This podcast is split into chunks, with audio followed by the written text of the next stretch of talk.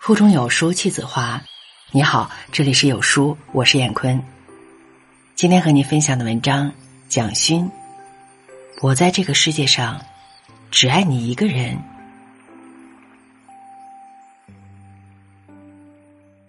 对我而言，生命的支点有我的父亲、母亲、兄弟姊妹，我的朋友，我的爱人，还有路边擦肩而过的路人。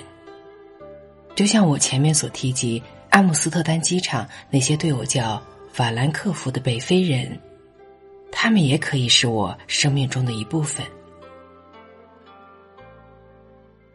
我倚靠这些支点活着，或重或轻。我说或重或轻，是指你不能把所有力量压在一个支点上，你自己会受不了，对方也会受不了。我们常听到“我在这个世界上只爱你一个人”，这是一句美丽的话，也是一句可怕的话。我现在很怕听到这句话，我想到的是，多么可怕！我要负担这么大的责任，他好像二十四小时要盯着我，我不能再有其他生活了。这样的爱在年少时期或许可以存在，因为那时候我们对爱情还有很多狂妄的想象。可是当你成熟之后，就会知道这种爱是危险的，是会压碎一个人的。当三千宠爱只集于一身的时候，最后一定是个巨大的悲剧。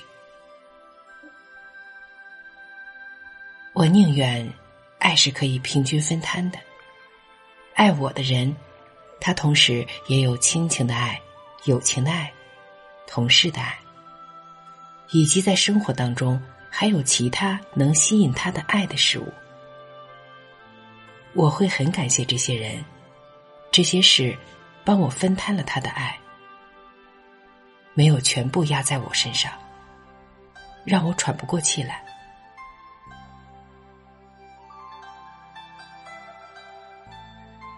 同样的，我的爱也有很多支点，不会只放在一个人身上。而这些分摊的爱，并不会减损爱情的纯度，反而是一种增加。因为爱是一种巨大的牵连，就像佛家说的“因缘”，同船过河都要五百年修来，那是何等的爱！我们对待任何一个擦身而过的人，怎能没有爱呢？用这样一个角度去看待爱情，我想就可以避免一厢情愿的偏执。要求爱就只能是一个人，就是那个人。但这样的领悟是需要很长久时间的学习，大概要经历很多次。我一定过不了的难关之后，才会开始明白，爱应该是要放大、扩大，而不是把自己封闭起来。其实，在生活中，我们可以看到非常多爱的形式。